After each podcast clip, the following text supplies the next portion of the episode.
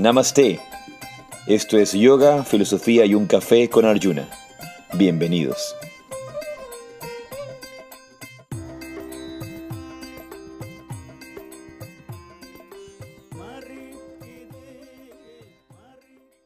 Jai Sri Radhe, Namaste. Yo soy Arjuna Das Y yo soy Chintamani. y esto es Yoga, Filosofía y un Café. Y me gusta mucho la música con la que comenzamos Yoga, Filosofía y un Café. Cuando hacemos el podcast nunca está puesta, eso se pone después. Pero yo la puedo escuchar en mi mente cuando vamos a iniciar. El tin, tin, tin, es bien bonita. Creo que hicimos una muy buena elección para, para esa música. ¿Tú qué piensas? A mí me encanta. la buscamos bastante hasta encontrarla. Sí, una que, que sea eh, Acorde. Que, que- que tenga su ritmo, que, que al mismo tiempo que tiene esos sonidos antiguos de la India, eh, al mismo tiempo es moderna, al mismo tiempo es actual. Entonces, eh, esa, esa fusión de lo antiguo y lo nuevo, y esos sonidos eh, simpáticos, agradables, Alegres. alegres, Alegres. creo que es un poco, creo que representan un poco lo que tratamos de expresar a, a través de yoga, filosofía y un café con, estas enseñanzas, con estas prácticas. Y vamos a dar inicio con nuestro espacio de meditación, como cada martes y como cada día. Así que los invitamos a cerrar sus ojos. Si estás manejando, no cierres los ojos donde quiera que estés escuchando este podcast, actúa acorde a tiempo, lugar y circunstancia, pero sigue los lineamientos esenciales.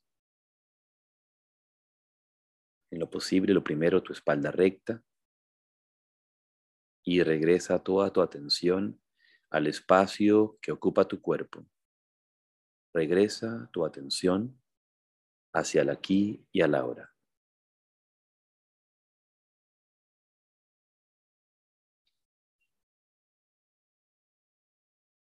Relaja tu frente.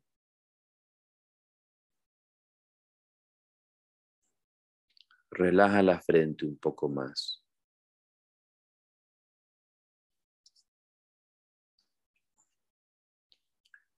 Y nota cómo al relajar la frente los pensamientos se calman, las emociones se tornan más serenas y la respiración se vuelve más profunda y más calmada.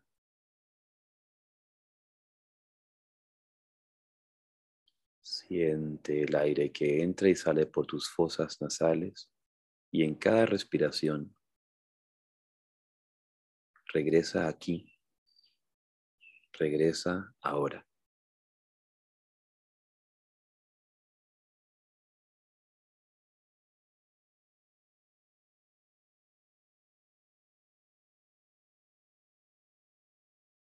Siente, goza y disfruta de tu respiración.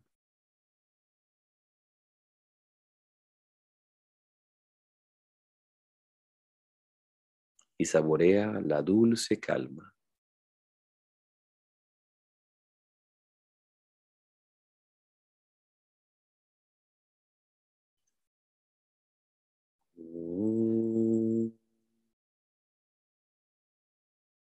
Ajnana timirandasya jnanangana salakaya chaksurumiritam jena tasmai shri gurave namo. Yo ofrezco mis más humildes reverencias a mi maestro espiritual, a mis guías, a mis preceptores, para abrir mis ojos con la antorcha del conocimiento cuando me encontraba en la oscuridad más profunda. Muy bien, una vez más, bienvenidos todas, todos a Yoga, Filosofía y un Café. ¿Qué tenemos para hoy? Bueno, hoy y ahora yo me recuerdo algo interesante en este momento. No importa que sea un, un corto espacio de meditación. Recuerdo la primera vez que hice ese corto espacio de meditación de una forma más, em, no voy a decir estructurada, pero más comprometida, fue con Swami Vedabharati. Fue la primera vez que, que, tomé conciencia de esa necesidad de esas meditaciones cortas, de, esos, de esas meditaciones eh, pequeñas, pero cuán poderosa eran. Eh, Swami Veda me habló acerca de distintas recomendaciones que él daba a la gente que venía por primera vez a su ashram. Y entre ellas me habló de esta meditación corta en distintos momentos del día. Y yo estaba con, con, mi computador, estaba con mi computadora en ese momento porque estábamos, estaba entrevistándolo, estábamos conversando. Y me dijo, no importa si tienes la computadora en tu regazo, ten allí, no, no, no te preocupes. Y ahí cambió su voz y dijo, ahora simplemente cierra tus ojos. Y empezó a guiar la meditación. Una corta meditación que no habrá durado sino, ¿qué? Dos minutos dos minutos, pero fue tan profunda, tan, tan dichosa, intensa. Y salimos de la meditación y Swami Veda me dijo, ves que incluso este momento tan corto de meditación ya genera cambios en tu conciencia. Yo dije, sí, Swamiji. Y le dije, pero también estoy en su presencia. Le dije, estoy en su presencia. A lo que él me respondió. Ah, y sí, como que, sí, sí, sí, sí, estás diciendo. Eh, eh, y, pero, dijo esto, no voy a negar lo que dices. fue tan bonito, ¿no? No voy a negar lo que dices, porque es verdad, cuando estás en presencia de alguien que profundiza en su meditación, que realmente tiene un estado de meditación más profundo, puede ayudarte a, a llevarte más profundo. Se transmite. Y lo sientes. Y obviamente también depende de, tú ser un receptor, de ser un buen receptor. Hay gente que Judas estuvo al lado de Jesús mucho tiempo y no recibió nada, no percibió nada. Fue y lo entregó por unas cuantas monedas. Y así hay tanta gente. Puedes estar al lado de Madre Teresa, estar al lado de Mahatma Gandhi, estar con Yogananda y no sentir nada. Pero en general somos receptivos a percibir esto. Y él dijo, no voy a negar lo que dices, no voy a negar lo que dices, pero aún así, aún así, que tú hagas solo, solo tú esta meditación cada cierto tiempo eh, durante el día, cada dos horas, cada tres horas, en el cambio de actividades, vas a ver cómo genera distintas transformaciones en tu conciencia. Y yo puedo atestiguarlo y todos los que nos acompañan en yoga, filosofía, un café y que practican con nosotros y que están siguiendo esta práctica de hacer estas meditaciones, ¿verdad? Eh, pueden también ir dando sus, sus testimonios. Sus testimonios. Em, decías que teníamos para hoy. Bueno, lo primero es anunciar nuestro retiro en dos mangas del 21 al 24 de abril aquí en nuestro ashram en Dos Mangas, en la costa norte de Ecuador. El clima está caliente, así que vamos a hacer hot yoga. Las prácticas de yoga van a ser hot yoga, van a sudar mucho, porque como dicen en, España, les voy, este retiro les voy a dar caña, o sea, vamos a hacer mucha asana, mucha práctica, em, pero obviamente con un propósito, con un entendimiento, y luego tendremos un taller especial, muy especial, ya les voy a contar más detalles, eh, en los días de retiro que se llama el lenguaje secreto y esotérico del Hatha Yoga. Es uno de los temas de los talleres que tendremos. Me este intriga eso, me gusta. El lenguaje secreto esotérico del Hatha Yoga. Va, va, va, a estar muy interesante. Y bueno, también a los que están interesados, bueno, en, junio voy a estar en Nicaragua dando un retiro y un teacher training también en Nicaragua. Un teacher training intensivo, obviamente corto, como parte del teacher training de Buen Karma Yoga con mi querida Jimena Gutiérrez. Y luego de esto tenemos nuestro retiro acá en Ecuador y para agosto tenemos una vez más el Yoga Rahasya Transformation Training Program, nuestro teacher training. Así que las personas que quieran venir de distintos países, eh, que tienen vacaciones en España en la época de agosto, septiembre, tienen esta oportunidad. Y si no, luego tenemos el retiro en los Pirineos del Viñana Baira Siempre hay un lugar. ¿eh? sí, un momento. Sí, y luego, de, y luego de eso nos vamos hasta la India y tenemos un grupo enorme y aquí algunos de los asistentes están aquí con nosotros, como Lola, por ejemplo, que se viene a la India, tiene otras amigas que también vienen, alumnas también, así que tenemos un grupo hermoso. Eh, realmente creo que quedan tres cupos nada más. El cupo son, eh, hemos tenido que extenderlo. Normalmente nos vamos con 20 personas al momento, somos casi 30. Solamente quedan tres cupos. Y alguien me dice, pero un grupo tan grande a mí no me preocupa, porque mientras más energía positiva hay, mayor eh, luz podemos crear, mayor belleza podemos crear. The more, the merrier.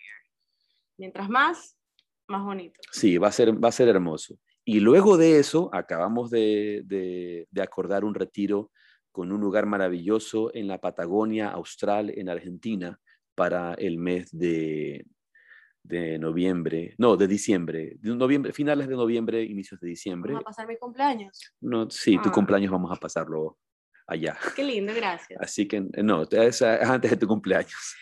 Así que bueno, no tienen excusa, pueden venir a cualquiera de los programas, a los que están aquí cerca en Latinoamérica, en Colombia, en Perú, en Ecuador sobre todo, no pueden perderse venir a, a Dos Mangas eh, a finales de abril. Y justo recibí hace poco una comunicación de, de una persona, por ejemplo, que me decía que siempre nos escucha en Girona y yo no le conocía, ¿no? Eh, que siempre nos escucha. Y luego otra persona que también me escribió desde, a través del Instagram desde Argentina, que también no- constantemente nos escucha en el podcast. No, no están presentes en la... En no la se pueden conectar. en- eh, a la hora de la Ujú. conexión, pero dice que todas las semanas está y también recibimos ayer un mensaje de una persona muy querida en Barcelona que yo no sabía, me decía cada semana, semana yo los escucho y, y soy muy agradecida con esta, con esta, con esta oportunidad de estas enseñanzas Ujú. y, y este crecimiento. Entonces estaba muy agradecida y, y, bueno, ojalá que le podamos ver pronto a esta persona muy, muy querida. Bien, entonces hoy día íbamos a conversar un poco acerca de Holi, porque acabamos de celebrar Holi, el equinoccio de el equinoccio de primavera, Primavera. pero Aquí, otoño. aquí otoño, pero estamos en el hemisferio primavera sur. para el, para el norte, ¿verdad? Exacto. Entonces, es un poco lo que vamos a conversar hoy día. Cuéntanos, tú tienes una cita para el día de hoy. Sí, a mí me gusta buscar citas que tienen que ver con, con lo que estamos hablando, así que encontré esta de este filósofo, Hermann Kaiserling, que era un filósofo alemán, pero de la parte báltica, del, cuando era el imperio ruso, pero era alemán. Y dice, la vida es un constante proceso, una continua transformación en el tiempo, un nacer, morir y renacer. Como vamos a hablar de Holi, que tiene que ver con pues todo este renacimiento del equinoccio de primavera, entonces me pareció apropiada la, la cita del que es todo una, un- una transformación, es todo un proceso. Tu vida es así, nosotros lo que queremos siempre es que sea estable y bueno, estos dos últimos años creo que eh, nos- la vida nos ha puesto pues así al frente y nos ha dado una bofetada, toma tu estabilidad, no es así. Pero yo creo que más allá de eso, eso lo, lo que ha hecho es simplemente publicitar, ¿verdad? Publicitar y, y comunicar, porque eso es lo que hacen las, las nuevas formas de comunicación, un poco la, la globalización, eh, que de positivo no tiene nada, la globalización, aunque nos quieran hacer creer ese cuento, es Convencer. una de las peores cosas que suceden en el mundo. Así que, señores, lejos de la globalización, más lejos de McDonald's, más lejos de Coca-Cola, más lejos de, de todo eso, ¿no? Eh, cuesta, yo sé que cuesta, pero es importante, es importante. Em, eh, lo que mencionabas, ¿no? La vida es un constante proceso, es un constante cambio, es una constante, una continua transformación, dice eh, Herm- Kaiserling. Hermann Kaiserling. Eh, la vida es una- un constante proceso. Hay una cosa que nos sucede con regularidad y es el hecho de que queremos certidumbres Claro. queremos certidumbres. Ah, No, no- no es raro que te digan, ay, es que me siento, me siento con, con- con incertidumbre, es que no sé qué va a pasar. Y siempre queremos certezas, queremos certidumbres, queremos saber cómo va a ser, queremos saber qué es. Por ejemplo, mira, ahora mismo, con todo este grupo maravilloso que se viene a la India, todos estamos positivos a que nos vamos a ir. Y, pero no falta la persona que dice, ¿y si no nos vamos? ¿Y si vuelven a cerrar los aeropuertos? ¿Y si la guerra de Ucrania? ¿Y si mi mamá se enferma? ¿Y si siempre hay algo? Siempre va a haber algo. Por suerte, difícilmente puedan cancelar vuelos porque una de las grandes mafias, perdón, una de las grandes eh, negocios del mundo que tenemos para el mes de noviembre, el Mundial de Fútbol en Qatar el Mundial de Fútbol en Qatar. Así que, señores, no se va a cerrar ningún aeropuerto ni en noviembre ni en octubre, porque nadie va a cancelar el Mundial de Fútbol. Porque eso ahí hay montones de dinero que se está moviendo y eso no les, va, no les conviene. En todo este tiempo se cerraron colegios, se cerraron gimnasios, parques, pero los partidos seguían. Y los centros comerciales abiertos, venga a comprar. no, no, no creo, es verdad.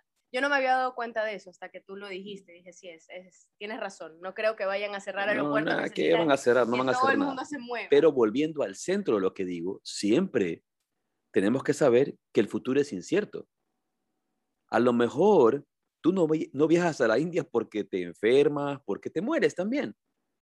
Hay que saber que, que lo único cierto es que todo es incierto. Eh, esa es una frase que, que utilicé allá en, en, en algunos de los retiros, ¿verdad? Lo único cierto es que todo es incierto. Pero eso también nos abre a la novedad, nos abre, nos abre a un nuevo despertar. Por eso, constantemente, si vivimos desde la certeza, si vivimos desde el, desde el conocer las cosas, ¿y qué, qué, es lo que pasa cuando queremos tener certezas? ¿Qué es lo que sucede cuando queremos conocer las cosas? Que las queremos controlar. Eso es lo que sucede, que el ego quiere controlar y le, y le cuesta aflojarse y rendirse a lo incierto. Pero si te doy la plata y luego no viaja, eh, eh, le cuesta, cuesta rendirse a lo incierto a algunas personas. A otros no, es como, ok, voy a ir, eso se va a hacer y se va a suceder, ¿no?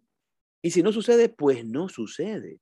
Alguna nueva, algún nuevo camino se va a abrir.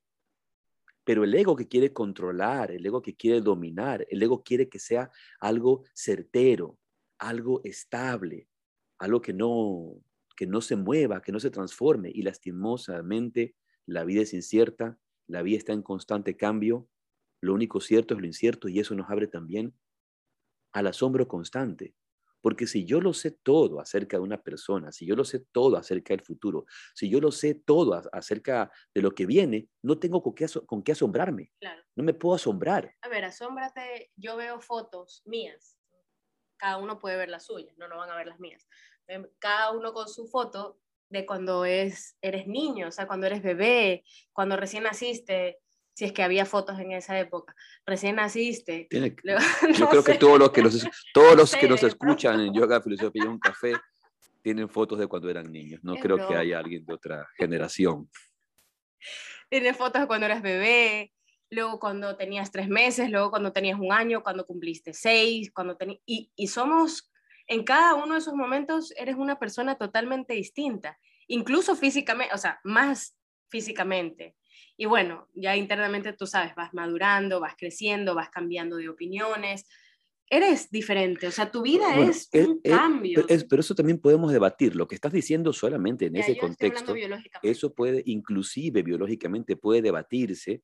Y he estado leyendo varios autores eh, interesantes donde, donde se va a decir, ¿no? Eres el mismo, pero eres distinto. o eres distinto, pero eres el mismo. Y siempre regresa esa, esa ausencia y presencia, porque incluso si hablamos del recipiente, ese recipiente se recicla sobre sus mismos materiales, y tú lo sabes bien. En, su regeneración celular se está reciclando constantemente.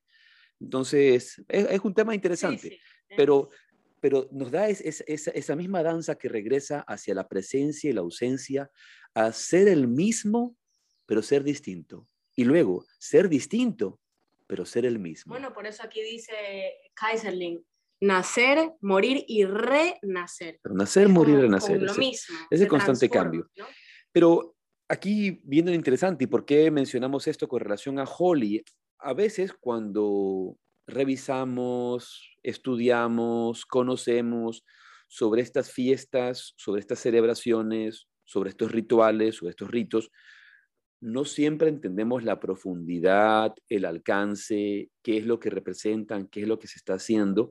Para muchos, si tú le preguntas a alguien qué es Holi, ah, es una celebración en la India en la que se juega con colores. Es carnaval, es carnaval con, colores, ¿no? no fue recién, fue ahora.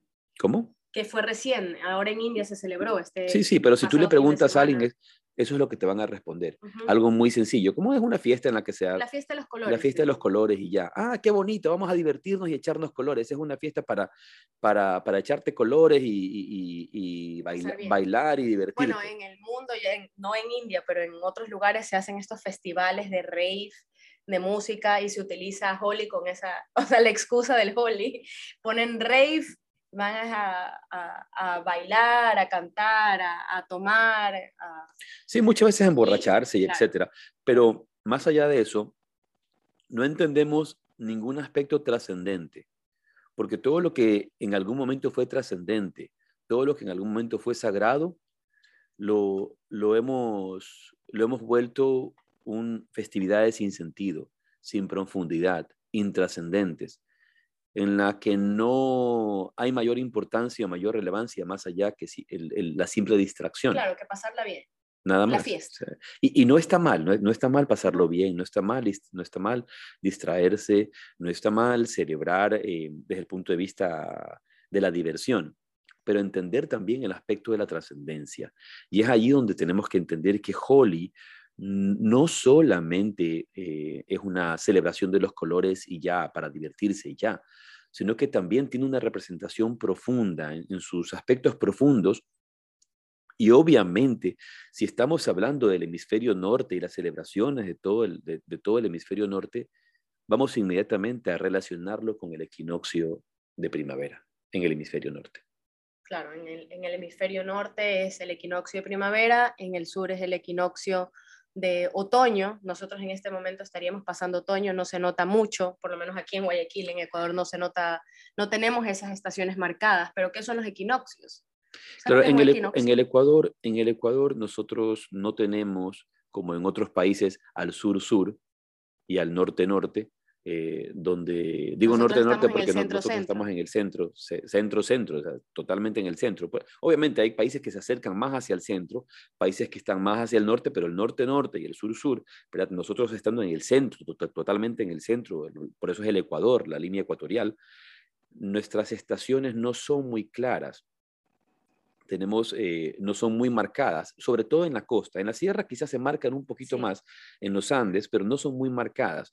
Cuéntanos, por favor, un poco de los equinoccios y la posición de, del Sol y la posición de la Tierra. Bueno, eh, sabes, la Tierra tiene estos dos movimientos, el de rotación sobre su propio eje y el de traslación, que es el que hace alrededor del Sol. El de su propio eje es el que crea el día y la noche, las 24 horas, y el de la traslación alrededor del Sol es la que hace el, año, junta los 365 días del año, y dependiendo de la posición donde esté, si está más lejos o está más cerca del Sol, son los solsticios o los equinoccios. Pero, ¿qué es lo que hace, eh, qué es lo que pasa en el equinoccio, que es uno de, estas, de los cuatro puntos en que están más lejos o más cerca del Sol?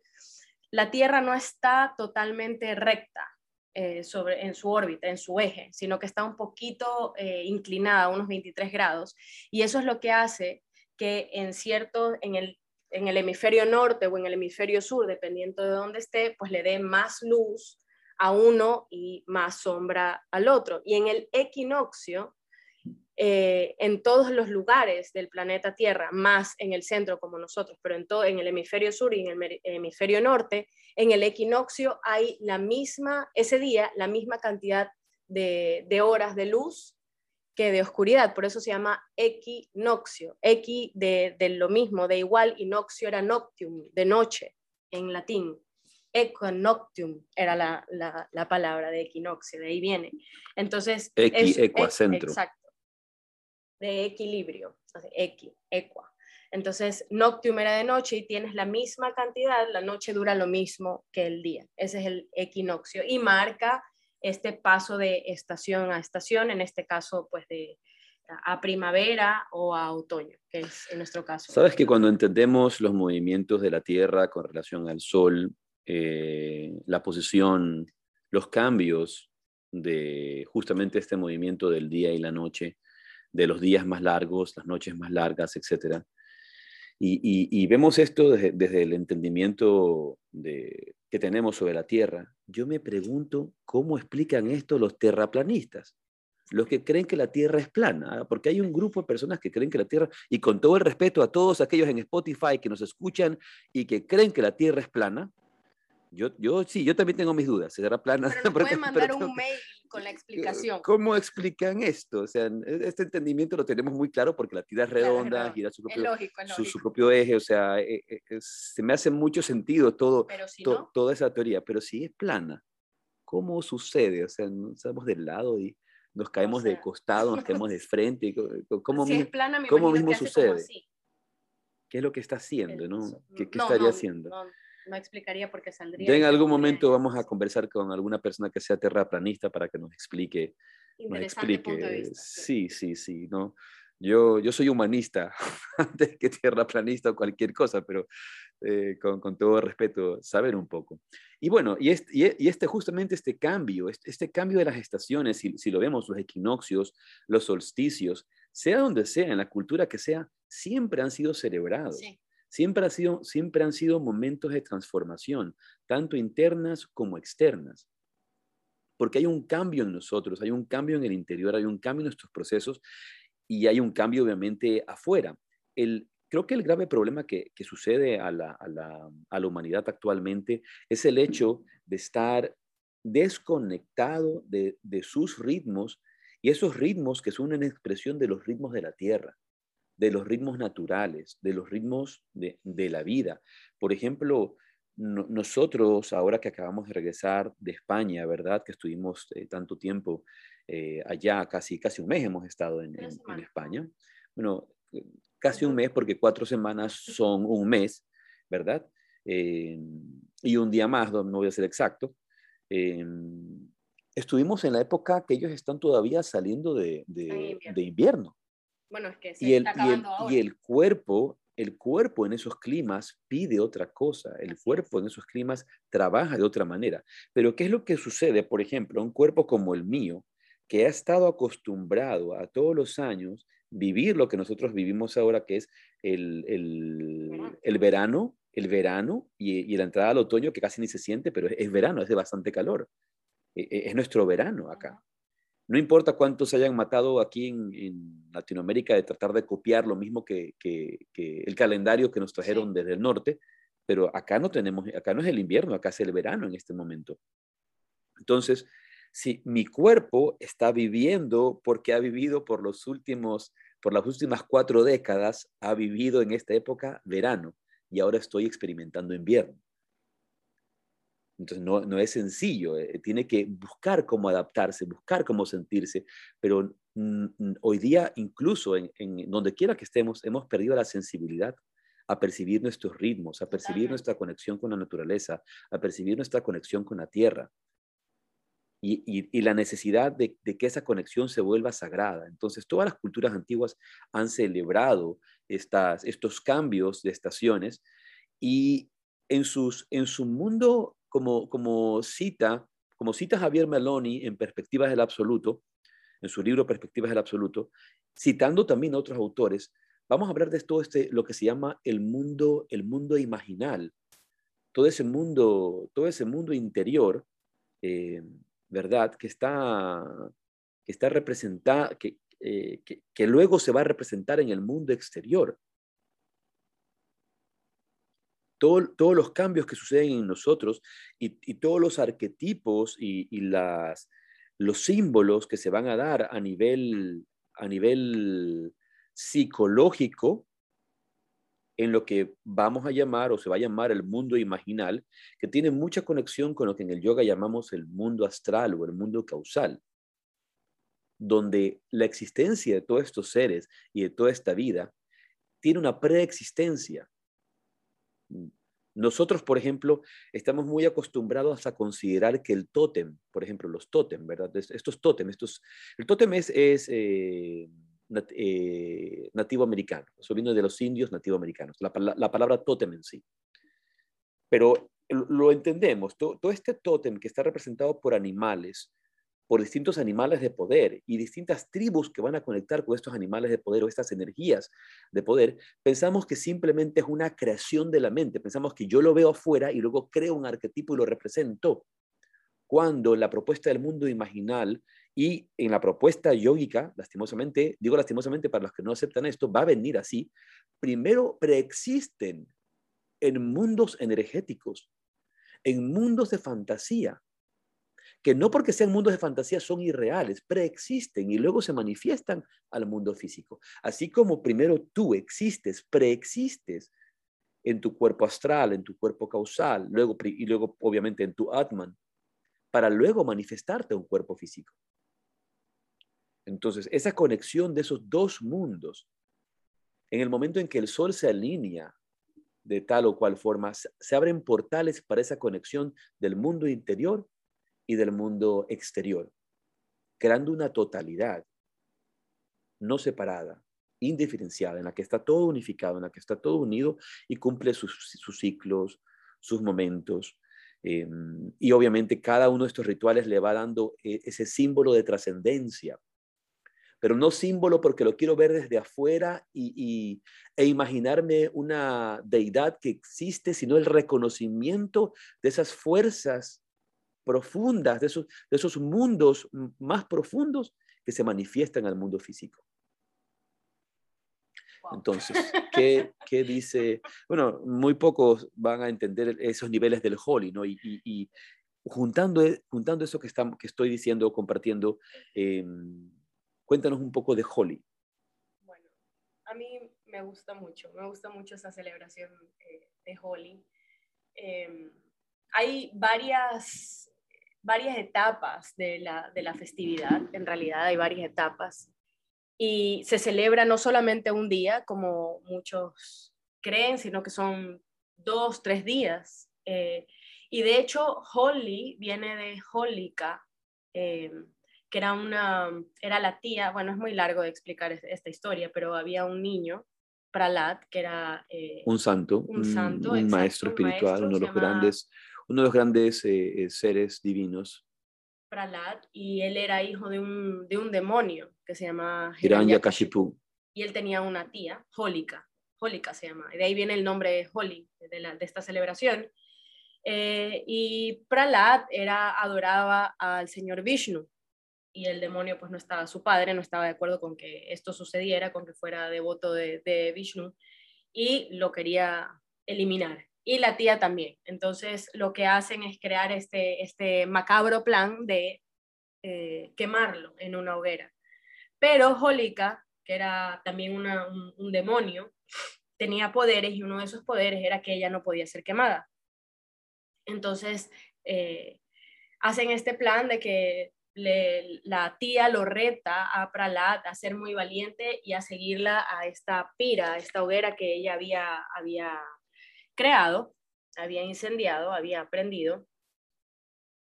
Entonces le dice que lo siga y ella se mete a, esta hoguera y obviamente no es quemada y entra el niño, pero el niño iba siempre pues ofreciendo todo lo que él hacía al señor Vishnu y cuando entró a la hoguera Vishnu lo que hizo fue protegerlo y quitar, cambiar los poderes de Holika, que era su tía malvada, a, se, los dio Pralat, se los dio a Pralat y entonces la tía murió quemada en esta hoguera enorme y Pralat salió de la hoguera pues eh, sin ninguna herida, ni, ni, laceración, ni nada por el estilo. Una, una cosa interesante que, que, que, hay que entender a los que nos escuchan y que poco conocen acerca de estas tradiciones Em, podemos utilizar la palabra mitologías, eh, aunque no es una palabra correcta para nosotros en, nuestro entendimiento de estas enseñanzas y de estas historias.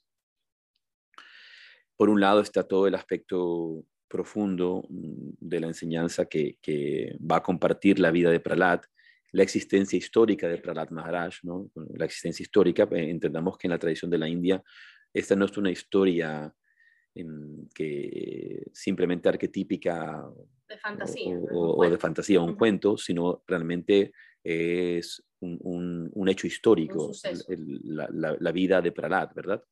Y Pralat, como este gran devoto, como este eh, gran devoto de Dios, de, de, Vishnu, del Señor Krishna, ¿verdad? Él él existió, él vivió, pero cuando pensamos en su padre, Hiranyakashipu, tú dices es un demonio, uno piensa es un demonio, un demonio. Y como hemos imaginado el demonio, el demonio no es blanco. Primero no es blanco, el demonio a veces es negro. es negro, rojo o verde, va a tener distintos colores el demonio, ¿verdad?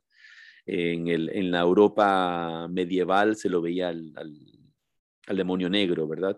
Y interesante también, lo mismo vamos a encontrar luego en África, el demonio es blanco. Es una historia interesante, mucho, un tema muy amplio para conversarlo y revisarlo. Pero el, imaginamos un demonio y lo imaginamos con cachos, con cuernos, con cola, con, con, con una forma eh,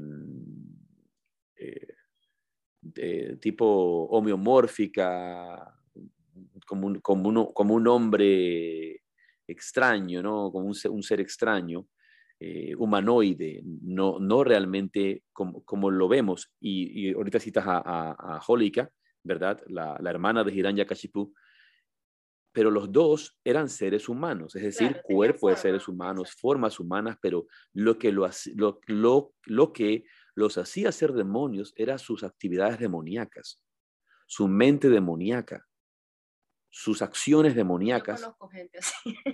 y así hay por, por, todas partes, así hay en todos lados. Se ven como humanos. Eso sobre todo, hoy día conforman grupos políticos, son parte de grupos políticos a nivel mundial. Se ven como nosotros. Entonces, sí, y, pero a mí, por ejemplo, la primera vez de niño, cuando contemplé una figura de Hadeva, que es la forma de Vishnu que salva a Prahlad y que mata a Hiranyakashipu, Hiran, eh, Hiranyakashipu estaba, está, obviamente, está en el regazo de, es toda una historia interesante, en el regazo de, de Nrsimhadeva, de, de, de Vishnu, y este Vishnu está con una forma de hombre león, con muchos brazos y lo, está matando, le está sacando las entrañas. Entonces, cuando yo era niño y contemplé la primera vez esta imagen y, medio alguien me dijo o leí, no, no recuerdo si, si leí, pero más o menos eh, yo pensaba que el, demonio era, era el león, porque es un poco la, la, imagen que se me había representado y el otro era el, ser humano que era bueno, pero era todo lo opuesto. ¿eh? Es el demonio, era este que aparentaba ser un ser humano, pero una persona demoníaca, un ser demoníaco y también con muchos, muchos poderes. Hiranyakashipu tenía un montón de poderes. Eh, y lo mismo vemos en la historia de Ravana, ¿verdad? Ravana era, era, un gran pandito, un gran estudioso, un gran yogi también, y luego se convierte en este, en este ser Tienen mucho poder, pero lo utilizan para el mal. Y, y, lo interesante es cómo en esta historia de Holika lo que hemos representado es el, triunfo, primero la transformación por medio del fuego, que el fuego consume y el fuego transforma. ¿no? El fuego te consume, nos consume y nos transforma a través, de, a través de su crisol, a través de su fuego, ¿verdad? de su calor. Y luego de eso es el triunfo del bien sobre el, sobre el mal, sobre la, negatividad, los, los bajos impulsos, las malas tendencias, em, la ira, la codicia, la envidia, el odio, son superados por la bondad, por la devoción, porque eso era lo que representaba y, lo que representa en sí Prat Maharaj, ¿verdad? Y luego va a venir esa, esa, otra etapa, ¿verdad? De los colores que se van a manifestar. Holi empieza con una, Holi, antes de que empiece Holi, siempre empezamos con un Yagya, con un, con un ritual del fuego, con un ritual del fuego que, que va, por un lado, a, representar esta transformación y que va a recordar esta, esta historia de Holika. De hecho, el primer día de Holi es el día de la luna llena, es Holi Purnima. Ese, ese es el, el primer día de Holi. Luego el segundo día es cuando hacen las hogueras. Y luego el, el yakya, los rituales del fuego. Y luego el tercer día es ya cuando se lanzan los colores, que de hecho atrás de este, de este día o de esta tradición, de este ritual de los colores, también hay una, una historia, hay una leyenda que tiene que ver con Radha Krishna. Antes de que nos cuentes, que, nos cuentes o compartas acerca de esta leyenda de Radha Krishna, que para mí, a mí siempre me ha parecido hermoso, hay una cosa mm, que también tenemos que entender con respecto de, de la celebración de Holi y de los colores. Estamos celebrando la primavera. Exacto. Estamos celebrando el, florecimiento, el florecer, cuando, cuando, todo se llena de color, cuando todo se, cuando en los valles de los Himalayas, en los bosques de la India y también en, en, muchos lugares de, Europa, ¿verdad? Empieza a, manifestarse todo el color de la belleza de la naturaleza, las flores, las plantas, los árboles, las hojas, los pajaritos. Bueno, es, eh, es, que es el final del invierno, que es la época más oscura y lúgubre y fría del año, viene esta época de renacimiento de, lo que tú acabas de decir, de todas las flores y plantas, han estado dormidas durante este invierno, bajo tierra, bajo nieve, en rocas, y en este momento es cuando germina todo eso. Por eso, eh, no sé si lo íbamos a decir ahora o después, pero ya lo voy a, meter por aquí de pronto, muchas, eh, muchas tradiciones, incluso en, nuestra Pascua de los católicos, de los cristianos, eh, se celebra con estos huevos de Pascua. Que huevos no pintados y llenos de color. Que no, que de hecho no era cristiano, no, no viene de allí, era celta. Claro, yo, yo no me acuerdo que Jesús mandó, no, no, no, recuerdo que Jesús, que Jesús le escondió los huevos a los apóstoles y les dijo, vayan a buscar los huevitos. No, no, no, para mantenerlos entretenidos. Claro, no. De hecho, eh, ¿y por qué? y, viene, y, viene, y, viene la, y viene la Pascua, viene la Pascua judía también. Eh, también, pero, pero todos estos símbolos que se utilizan alrededor del mundo, de donde sea que hayan venido, que ya les voy a decir de dónde venían, pero se utilizan, por ejemplo, si uno, si uno está cercano a esta cultura gringa, ¿no? que por lo menos en Ecuador hemos tratado de copiarlo todo. ¿No? En Pascua te venden los chocolates y todos son patitos, pollitos, conejitos eh, y huevitos, colores pasteles, pintados, etcétera, etcétera. Todo tiene relación con exactamente lo mismo, con la primavera, con el renacer, que es un huevo. Un huevo tiene el poder de, es un germen. Un huevo, es, como una semilla, también, es, como una, semilla. Y de ahí van a ser la vida, de ahí van a ser, un, es un embrión. Exacto, por eso se utiliza el huevo como, como símbolo. O sea, a nosotros es para simplemente, ay, vamos a pintar estas cositas de colores y que los niños los busquen, pero en realidad es encontrar esa semilla, ese renacimiento, ese, ese nacer. ¿Y por qué se utilizan el pollito y el conejito y, no sé, son animales pequeños, de hecho son cachorros o bebés de, de, animalitos y es exactamente... Que están naciendo, que están, que están renaciendo. Son nuevos animales, entonces, y los colores pasteles de las flores, de, los colores que vienen a, vivir.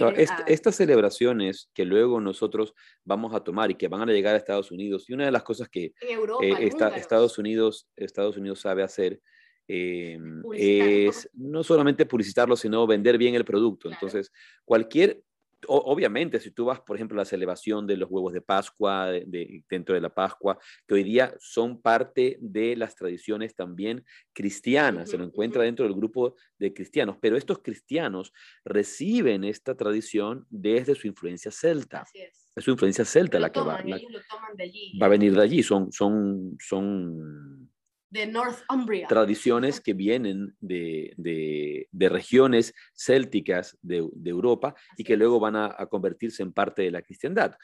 Y, hemos visto en algunos podcasts, clases que hemos hecho, cómo distintas festividades y distintos elementos de estas festividades van a juntarse, festividades cristianas o festividades católicas, festividades occidentales, pero van a tener sus raíces en tradiciones más antiguas, en lo que en algún momento se llegó a llamar tradiciones paganas, lo, que, lo que fueron consideradas tradiciones paganas, tradiciones herejes, que, de las cuales nos queríamos alejar, pero se les da un nuevo sentido y la gente olvida sus raíces, de dónde viene esto de aquí, y obviamente el encontrar esta, esta, esta, esta visión de la abundancia, de la prosperidad, del, nacimiento, de la fertilidad de la vida. así es. Sabes que eh, la palabra o el nombre en, inglés, que es Easter, de la Pascua, viene Easter, Easter, Bunny, yo me acuerdo de Easter Bunny. El, conejo de, la Pascua. En inglés no, o sea, en español Pascua no es Easter, ¿no? ¿Qué es Easter? Easter es Oriente. Y viene de, de una diosa celta eh, probablemente que también viene desde una diosa germana que se llamaba Oster. Oster. Oster. En, tú que hablas alemán, en alemán, ¿cómo se dice este? ¿Ah? Es eh, Ost und West. El este. No, pero ¿qué es por, eso Osten? es, eh, por eso es Österreich y de ahí viene Aus. Esa es la misma raíz de Os, es Aus, Australia, Austral. Es lo más, lo más al este. Hacia el este. Exacto. Claro, y esta diosa Esa, esta diosa del, e- del este, nosotros llamamos este, vamos a decir este, Eastern, Ostra, pero viene del nacimiento de la luz, porque la luz Exacto, nace en, nace en el este. Exacto, es de ¿Verdad? dónde, de dónde sale el, dónde sale el sol, del este.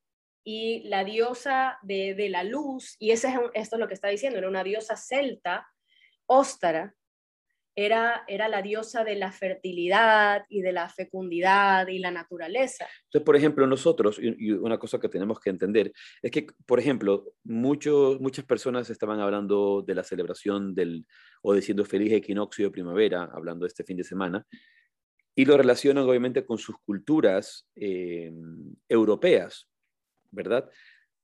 Pero no necesariamente conectadas con el Holi, pero podemos ver ya la conexión que existe con el Holi la conexión que existe con el Holi. Ahora, particularmente Holi, que es uno de los temas que estamos hablando y que, en el que más nos enfocamos hoy día, tiene esta celebración tan hermosa de la explosión de los colores, de la manifestación de, de la vida, de la riqueza de la vida, de, la- de las sonrisas, de la alegría, porque eso es lo que nos trae la primavera. ¿no? Esa, esa belleza. Y Yo recuerdo, hay un, hay un cuadro que me gusta mucho y que entre los que nos acompañan, Lola está presente, Lola lo va a ver y se, lo- se lo voy a hacer acuerdo porque eso lo vamos a ver en Jaipur, de una pintura hermosa de Krishna con sus amigos, los vaqueritos, jugando con las gopis eh, Holi jugando Holi, pintándose de colores y llenándose de colores, una, una festividad hermosa. Y esta pintura eh, eh, es obviamente una pintura muy antigua que está preservada en el palacio eh, del, del el fuerte, del, el Palace del fuerte Amber. ¿No? No, No, no. de, de Jaipur. No, no, perdón, es De la verdad, de eh, eh, de, la, de la ciudad rosada, en, en Jaipur abajo, es verdad, tienes razón. Y mm, es muy bonito ver cómo tienen estos, estos aparatos con los que ellos jugaban en esas épocas para echarse agua y echarse los colores, y todos esos colores tan intensos, tan hermosos, cuando, con, tú y yo que hemos celebrado Holi y hemos estado con, con, con, con, Bueno, con ver, nuestros amigos y otros devotos practicando, eh, celebrando este- esta belleza, eh, este azul tan hermoso que te pones en la piel que parece que fueras Krishna, ¿no? Eh, a- Bueno, hay- que de, de ahí, de ahí, eso era lo que iba a, a contar antes, que es como la tercera, el tercer día, este tercer día viene inspirado en, en esta leyenda, en esta, en esta historia, de que Krishna, que era azul, ¿no? era oscuro, decía que por qué todos sus amigos y sus amigas y las gopis este, no eran, eran blancos o más blancos que él, por lo menos, y que él se sentía a veces dudo como... que hayan sido blancos. Por eso dije más, más sí, más, más, más claros que él, de pronto, ya blancos sí, no, no. Creo que no eran azules, nada más. Ok. Creo que no eran azules. Él era azul y el resto no. Todos los demás eran Dejémoslo ahí. tri- trigueñitos. Trigueñitos. Que esa palabra no sa- la dijimos ahora en España y no sabían de qué estamos hablando. Claro. Trigueño. Bueno, un, ¿Sabes? un poco más, bron- un canela, poco más El bronceados. color del trigo. La piel El nor- color del norte de la. India o sur de la India Aquí en general te- así. tenemos un color, ¿verdad? Un color más canela. Como dicen los gringos, Pero "Es que ustedes son Krishna, café. Krishna, era, beige". Krishna era azul. No, Krishna era azul. Entonces, Krishna era azul y él a veces, aunque él haya sido pues Dios, un Dios, él también era ser humano y se sentía a veces, era adolescente y tenía es todas lila, estas- es lila. exacto, estas, estas, estas inseguridades de adolescente, porque yo soy así y el resto no, ¿no? ¿Por qué? Porque yo soy de otro Un- color. un- una pausa allí. No, no son estas inseguridades eh, por sí, por la inseguridad misma. Ojo, estamos hablando, por eso dije la palabra lila. Ujú. Cuando decimos lila, es todo, toda esta representación teatral, todo El este juego, juego, todo este Este juego, di- todo este juego divino en el que Dios está jugando a Ujú. ser un joven. Exacto. en el que la divinidad suprema, el supremo absoluto está jugando con, nosotros y- y está obviamente cumpliendo distintos papeles para representar y traernos distintas enseñanzas como las que estamos hablando ahora. Exacto. Entonces, bueno, dentro de este personaje que juega Krishna, este, este pasatiempo, él decía, ¿por qué todo? Yo soy, yo soy de otro color, yo soy diferente y todos mis amigos son más claros, tienen otro color. Entonces ya la mamá le dijo, ay, ya, ¿de qué color quieres ser? ¿Por qué no les pintas a los, a los otros? Yo que sé, ponles algo. Entonces él va y él estaba enamorado de Radha. Y antes, porque ya ahora no, todos esos colores que, con los que nosotros hemos jugado en India ya no son de las plantas, antes eran herbales, eran de frutas. ahora ya son sintéticos, por supuesto. Y de hecho te dicen cuando juegas Holi, ten a veces cuidado si eres asmático, si eres alérgico, porque estos son eh, polvos sintéticos que te pueden Antes eran causar... de cúrcuma, de cáscara de estaban granada, hechos de, de, de índigo, de flores que secaban y machacaban y, y mezclaban para hacer diferentes colores. Entonces, antes era diferente.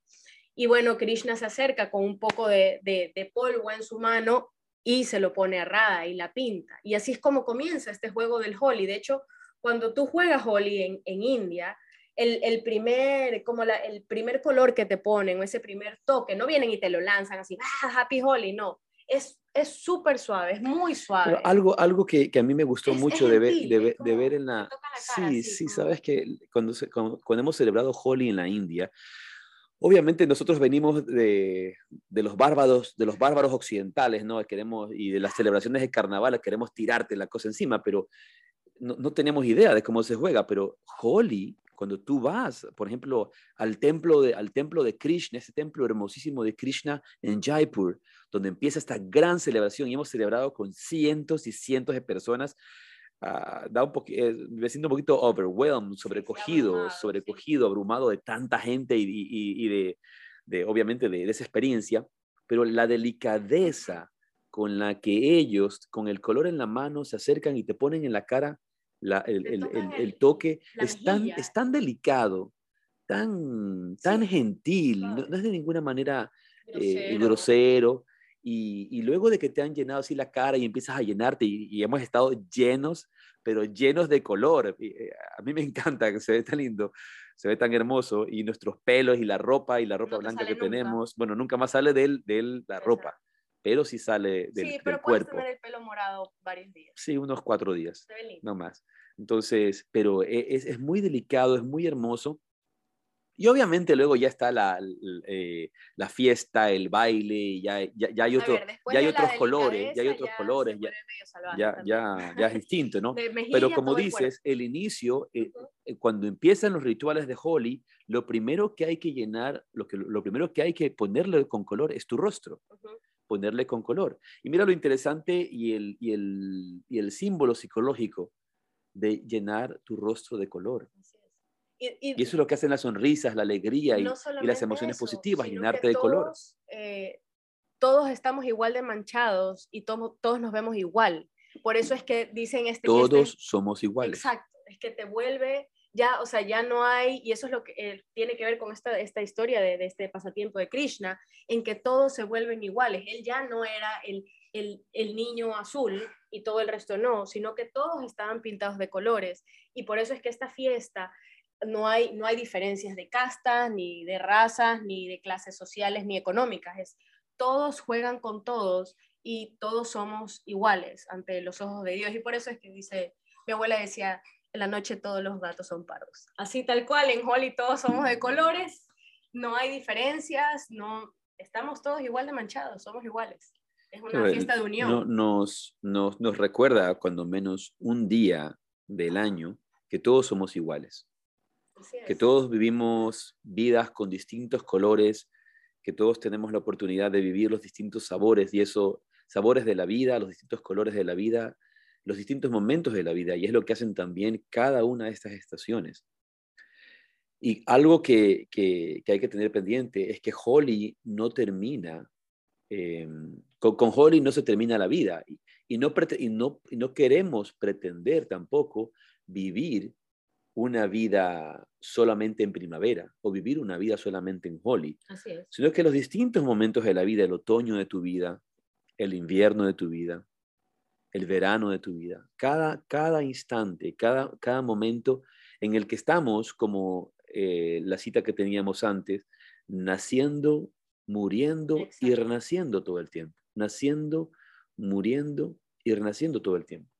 Entonces, creo que hemos tenido un bonito podcast, lastimosamente se, está muy interesante, podríamos seguir conversando. A mí me gusta mucho, me gusta mucho la, la, la revisión de, todas estas culturas antiguas y de todos estos rituales eh, y cómo lo encontramos en otras culturas también. Entonces, poder conocer otras, conocer las propias nuestras pero regresar a, esa trascendencia, regresar a que cada, cada uno de esos rituales debe recordarnos distintos niveles de nuestra vida y nuestra relación con la vida y con el universo y con la divinidad y con Dios. Entonces, eh, agradecerles por acompañarnos y vamos a ver si el próximo año celebramos Holy con todos ustedes y nos pintamos las caras, los cuerpos y somos todos iguales una vez más, siempre a los ojos de la divinidad. Esto ha sido Yoga, Filosofía y un Café. Gracias por acompañarnos. Gracias, que tengan linda semana. Rade.